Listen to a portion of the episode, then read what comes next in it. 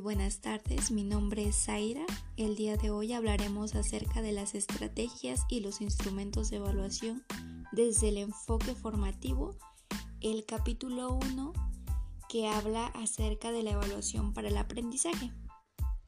Esta evaluación para el aprendizaje de los alumnos nos permite a nosotros como docentes valorar el nivel de desempeño y el logro de los aprendizajes esperados de cada uno de nuestros alumnos, así como también el identificar eh, los diferentes apoyos necesarios eh, para brindarle a las ciertas eficiencias que tenga el alumno en ciertos temas los cuales no se han logrado y también tomar decisiones de manera oportuna de cómo intervenir en estos temas.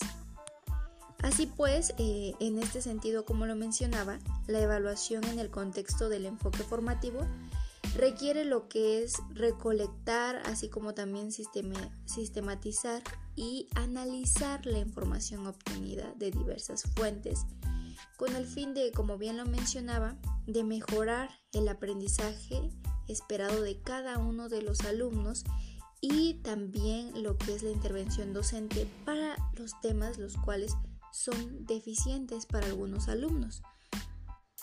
Y por esto es que viene esta parte de que no la evaluación no tiene que ser utilizando solamente una técnica o instrumento como bien se podría llamar, ya que de esta forma se estarían evaluando lo que es únicamente conocimientos, lo que son habilidades, actitudes o valores de manera desintegrada y nosotros no queremos esto, ¿no? Para esto debe de crear diferentes técnicas el docente.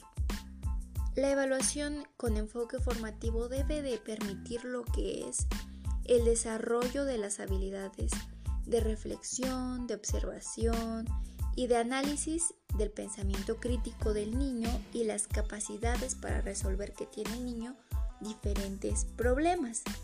Eh, para lograr esto es muy necesario eh, que el docente implemente lo que son estrategias, así como también técnicas e instrumentos de evaluación ¿no? para cada alumno.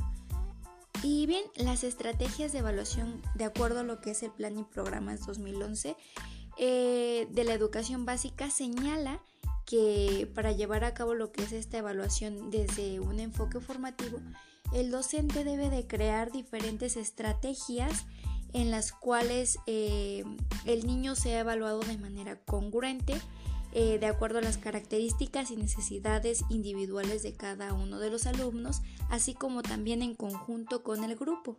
Y bien, muchos de ustedes estarán preguntando eh, a qué se refieren estas estrategias de evaluación. Algunos autores mencionan lo cual es que son el conjunto de métodos, de técnicas y de recursos que el profesor utiliza para valorar los diferentes aprendizajes obtenidos eh, durante el curso del alumno. Y así pues con esto también podemos señalar eh, tres conceptos más, los cuales son los métodos. Y con esto eh, podemos señalar lo que son las técnicas, los métodos y los recursos. Eh, empezaré a decir acerca de a qué se refiere con esto de qué son los métodos. Los métodos eh, son aquellos procesos que orientan el diseño y aplicación de las diferentes estrategias y las técnicas son las actividades eh, específicas que llevan a cabo los alumnos cuando aprenden.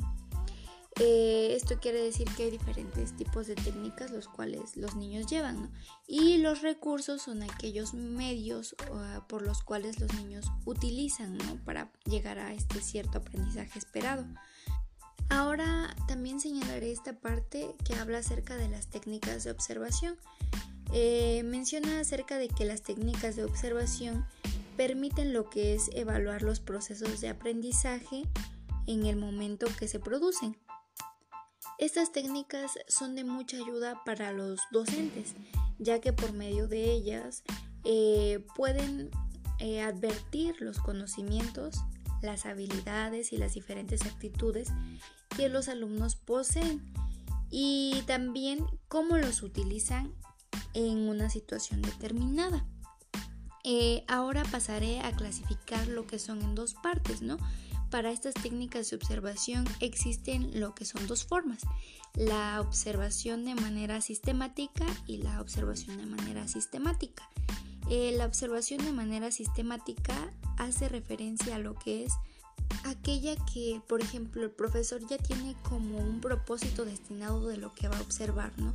Las diferentes técnicas de lo que el profesor requiere en su momento y, ya tiene claro, esclarecido a qué se va a focalizar.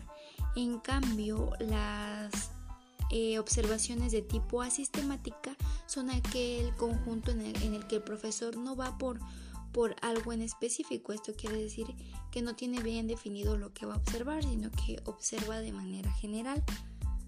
Y bien, ahora algunos de los instrumentos como por ejemplo hablaré acerca de lo que es la guía de observación, ¿no?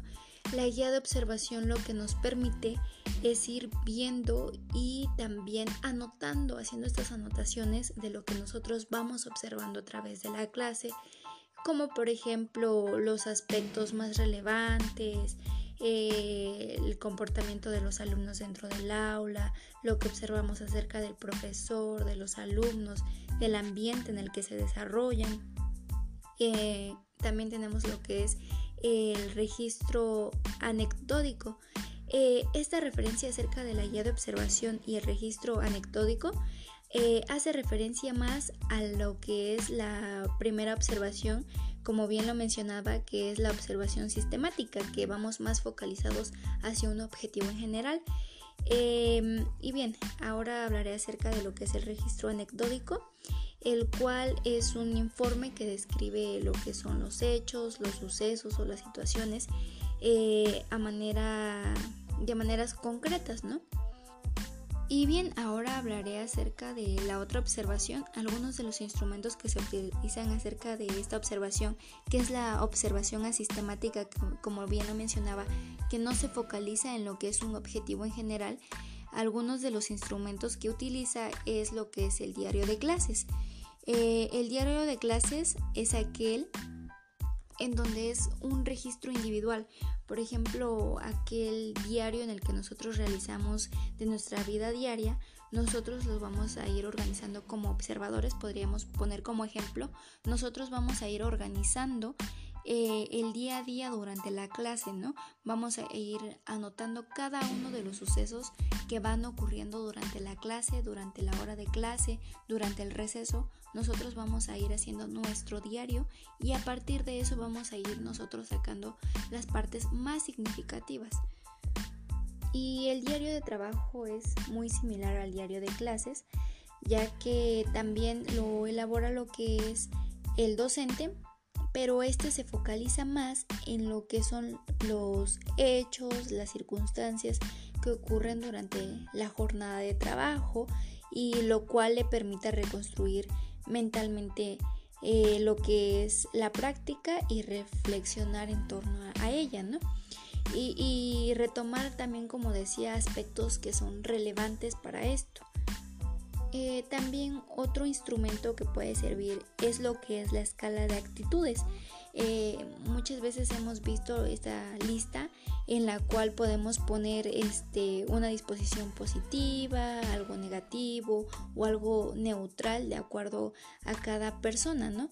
Eh, entonces también podemos utilizar lo que es esta estrategia, lo que es la escala de actitudes para otra persona, para algún objeto o para alguna situación, en este caso para observar eh, nosotros eh, en, la clase. Eh, ahora pasaré a otro punto, el cual es la técnica, es otra técnica que es la técnica de desempeño, que son aquellas que requieren que el alumno responda o realice una tarea que realmente demuestre su aprendizaje esperado, ¿no? Estas la podemos separar, por, por ejemplo, como los trabajos que, deja el profesor dentro de clase. Eh, lo, podemos separar en lo que son eh, lo que es preguntas sobre el procedimiento, ¿no? Esta tiene la finalidad de obtener información de los alumnos acerca de la apropiación y comprensión de conceptos, los procedimientos y las reflexiones de la experiencia. Eh, también tenemos lo que es el cuaderno del alumno. Eh, como docentes o solemos dejar este tipo de cuadernos en el cuales los alumnos van realizando cada una de sus anotaciones, cada una de sus tareas y nosotros a partir de ello podemos ir realizando lo que es el valor. A, partir de eso podemos realizar lo que son los aprendizajes que nosotros consideramos necesarios, crear lo que es una evaluación eh, y también es una estrategia.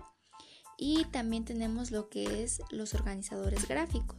Este tipo de organizadores gráficos lo podríamos incluir como una de las técnicas eh, en la cual son de gran importancia ya que los alumnos eh, pueden utilizarnos ya sea un mapa conceptual, un mapa mental, eh, en el cual los alumnos puedan organizar sus ideas y nosotros podamos em, llegar a esta evaluación de los aprendizajes de los alumnos y que realmente los aprendizajes que nosotros estamos enseñando a los alumnos son verdaderamente significativos.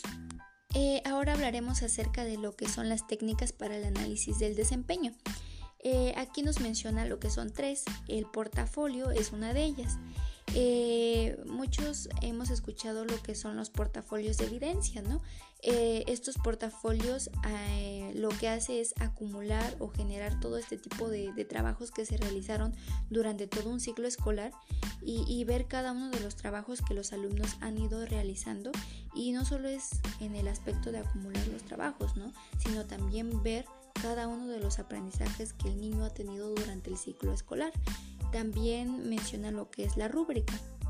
Eh, la rúbrica eh, es de mucha ayuda ya que permite ubicar el grado de desarrollo de los conocimientos y de las habilidades y actitudes y los valores en una escala determinada, ¿no? Podemos señalar eh, qué tanto aprendió el, el, alumno de acuerdo a cierto nivel, si aprendió mucho poco, cómo fue su desempeño, eh, así como también nos menciona lo que es em, otra técnica que es la lista de cotejo.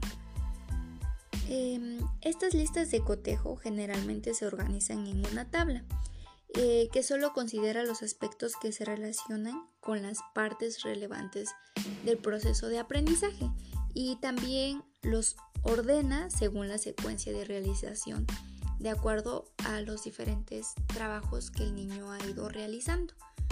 Y por último tenemos lo que son las técnicas de interrogatorio. Tenemos en esta técnica lo que son los tipos textuales, orales y escritos. Eh, estos son instrumentos que son muy útiles para valorar lo que es la comprensión, la apropiación, la interpretación, la explicación y formulación de los diferentes argumentos y mm, de diferentes contenidos, ¿no? Podemos agregar varios contenidos de acuerdo a esto y de, diferentes asignaturas, ¿no? Eh, uno de, de estas técnicas es lo que es el debate.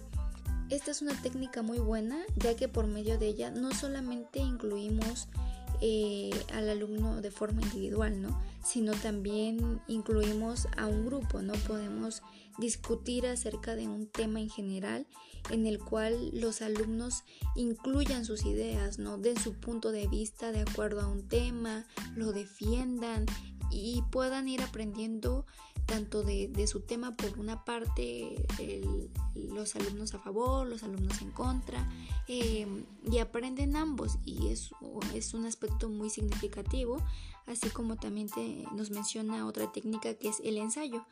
El ensayo podemos hacer diferentes o dejar diferentes tipos de ensayo en, en, el cual los alumnos puedan plasmar su idea de acuerdo a un tema, ¿no? Un ensayo no es lo mismo que un resumen, un ensayo es aquello a lo cual tú le entendiste un tema y lo cual tú explicas con tus propias palabras. Y también nos menciona lo que es, eh, en otro punto, lo que es las pruebas escritas. Eh, las pruebas escritas se construyen a partir de un conjunto de preguntas claras y precisas que demandan del alumno una respuesta limitada a una elección entre una serie de alternativas o una respuesta breve. Eh, en esta podemos señalar lo que son, eh, no sé, ¿no? una prueba, un examen, un examen en el cual el niño tiene que que plasmar todo lo que aprendió durante el ciclo de diferentes temas y los niños tienen que contestar de acuerdo a incisos, ya sean preguntas abiertas, preguntas cerradas y nosotros podemos evaluar qué tanto ha sido el aprendizaje de los alumnos durante el ciclo, ¿no? ¿Qué es lo que más se utiliza en estos tiempos? Eh, según sea la calificación de tu examen, es la cantidad de conocimientos que tú adquiriste. Bueno, eso se llega a pensar, ¿no? Se llega a creer que, entre más aciertos tengas, más sabes, pero en realidad eh, el conocimiento se construye a través de todo el ciclo escolar y no solamente por un examen final. Y bien, estos serían algunos de los puntos que menciona acerca de las estrategias y los diferentes instrumentos de evaluación desde lo que es este enfoque formativo y esto sería cada una de las explicaciones y, mi punto de vista de acuerdo a cada una de ellas y espero les haya sido de mucho agrado y muchas gracias por escuchar este podcast.